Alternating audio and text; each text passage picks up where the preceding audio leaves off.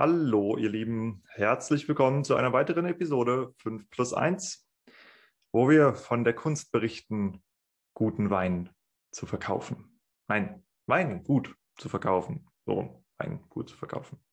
Aber auch guten Wein. Das ist auch gut. Schlechter Wein ist einfach. Äh, na gut, man kann schlechten Wein auch gut verkaufen, tatsächlich.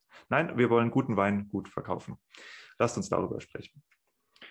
Und heute wollen wir ähm, in einem Artikel, den ich geschrieben habe auf dem Blog, äh, in dem ich ihn vorlese und kommentiere, wollen wir uns das Thema eurer Aushängeschilder annehmen, und zwar die Winzer-Websites. Das ist ein Artikel, der bei mir sehr gemischte Gefühle hervorruft. Ähm, ich habe gedacht, ich werde total zerrissen dafür, allein wegen der Überschrift. Ähm, aber ich hatte tatsächlich heute Morgen ein zweistündiges Gespräch mit Markus Drautz von Drautz Able. Und äh, er hat sich unaufgefordert ja, äh, für diesen Artikel bei mir bedankt.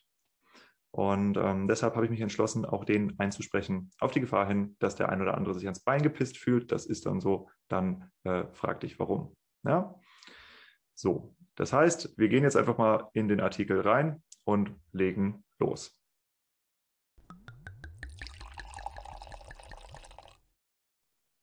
Elemente besonders beschissener Winzer-Websites.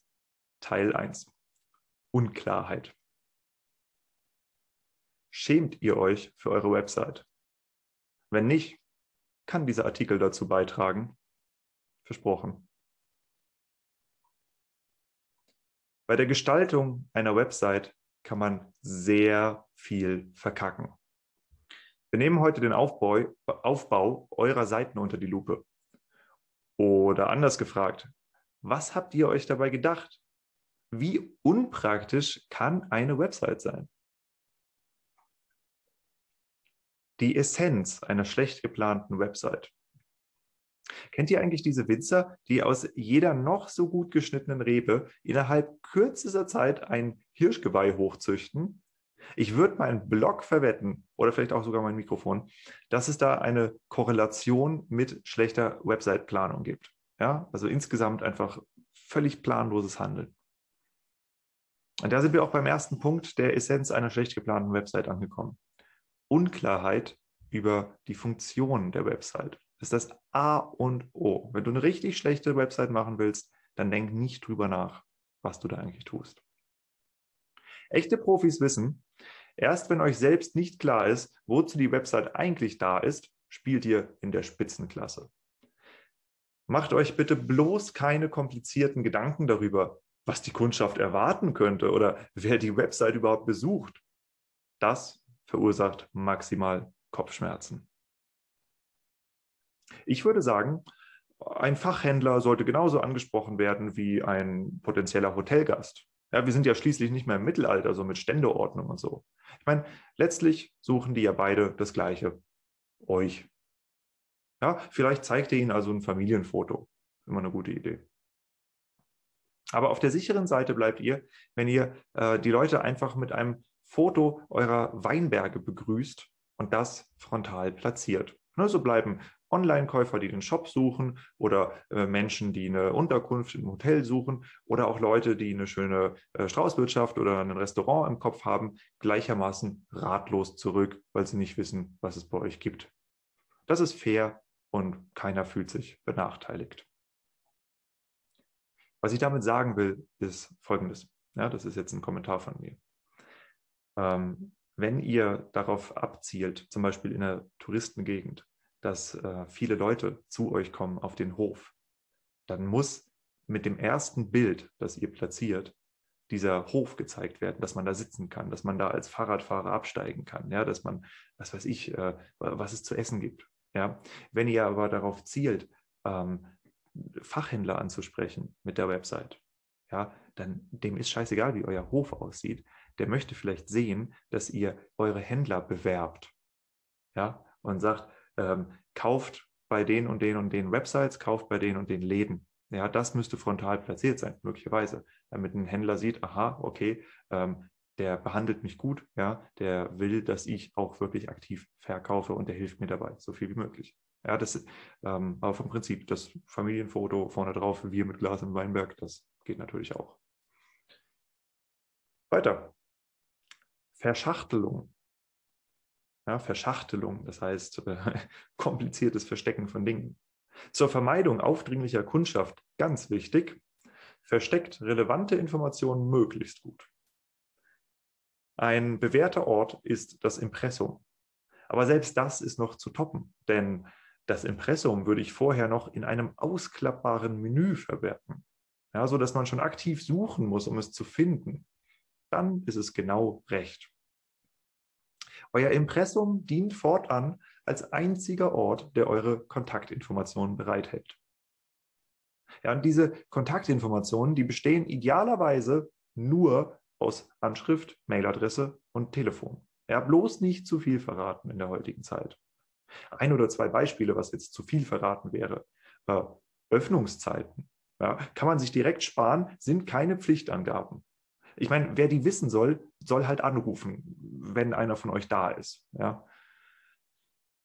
Ebenfalls überbewertet die Durchwahl zu relevanten Ansprechpartnern für Fachhändler, für Hotelgäste oder wen auch immer. Ich meine, dafür müsste man eh ans Telefon gehen. Ja, und auch hier noch ein Kommentar von mir. Ähm, ich spreche mit relativ vielen Weingütern und es gibt eine ganze, ganze Menge deutsche Winzer, die haben keinen Anrufbeantworter. Ich meine, hallo, kein Anrufbeantworter. Was hinterlässt das denn für ein Bild? Ja, und zwar jetzt nicht nur bei mir, der ich euch anrufe, sondern bei den Kunden, die euch anrufen, ja, oder bei Fachhändlern, die euch anrufen. Was hinterlässt das für ein Bild? Das hinterlässt den Eindruck, dass ihr keinen Bock habt auf die. Ja, und geht man so mit seinen Geschäftspartnern um und mit seinen Kunden? Ich meine, im Ernst? Kein Anrufbeantworter? Das ist unverständlich.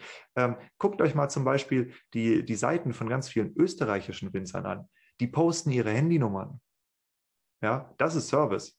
Die sagen, du kannst mich immer und überall erreichen, wenn du es von mir willst. Ja, und natürlich rufen da auch mal ein paar Idioten an. Klar, das gehört dazu.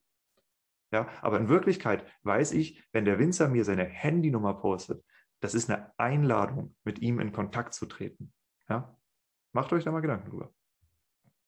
Aber wie gesagt, statt solche Infos zentral zu platzieren, gibt es andere tolle Optionen.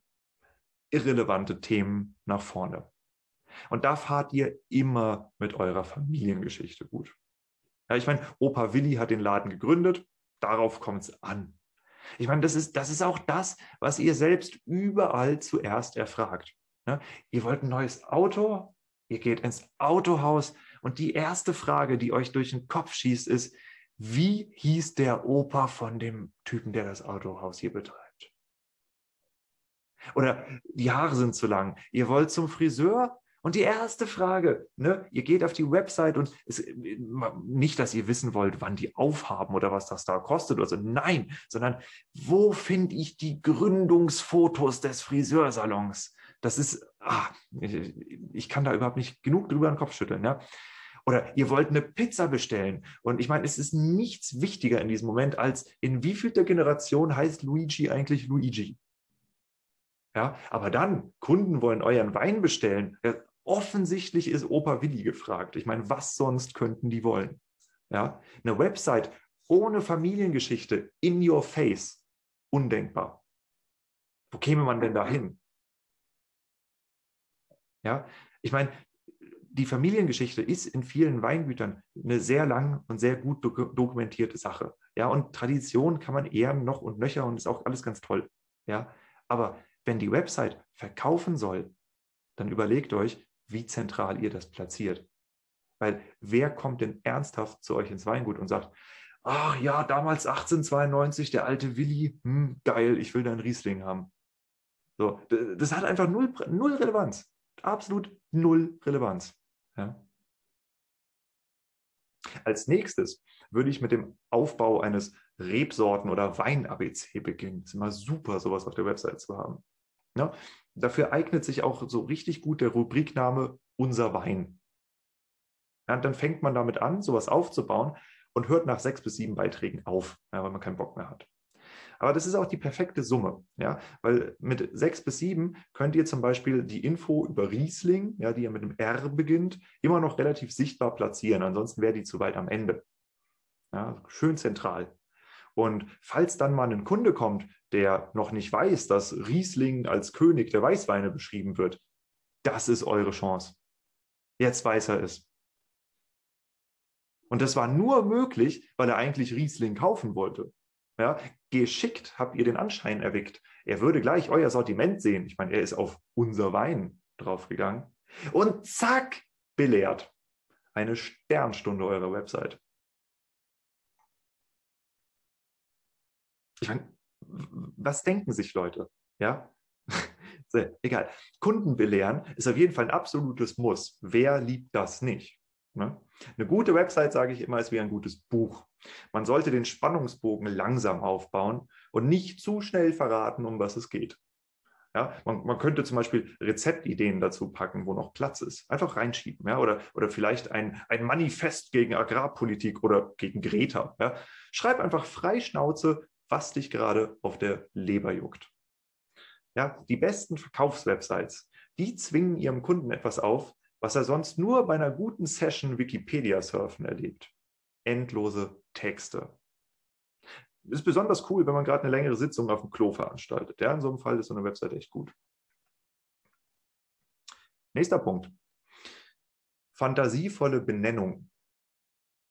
Ja, übrigens, so kleiner Ausflug. Ja, ich war neulich in einem Restaurant, ich sage den Namen jetzt nicht, aber äh, die waren zum Beispiel in ihren Klo-Fragen, waren die sehr fortgeschritten unterwegs. Statt dem allgemein verständlichen WC-Schild wurde das Geschäftszimmer ausgewiesen.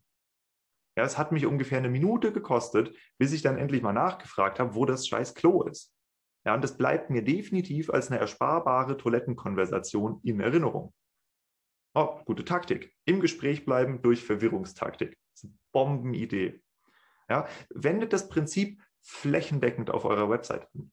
Äh, etwa so, ja, man könnte statt Shop könnte man Opa Willis Weingrotte hinschreiben. Ja, so nannte er seine Frau ja auch immer, wenn sie nicht da war. Das ist ein Kracher. Die Männer der Familie lachen bis heute darüber. Ja? Und, und wenn ihr es dem Neukunden, der euch online gerade gefunden habt und der dann ganz bestimmt nach der Verwirrung auch bei euch auf den Hof kommt, ja, wenn ihr es dem dann irgendwann mal face-to-face -face erzählen könnt, warum da Willis Weingrotte auf der Website steht, äh, dann versteht er es auch. Und vielleicht lacht er sogar. Ja. Ich meine, Hauptsache, eure Website ist derbe individuell. Ja.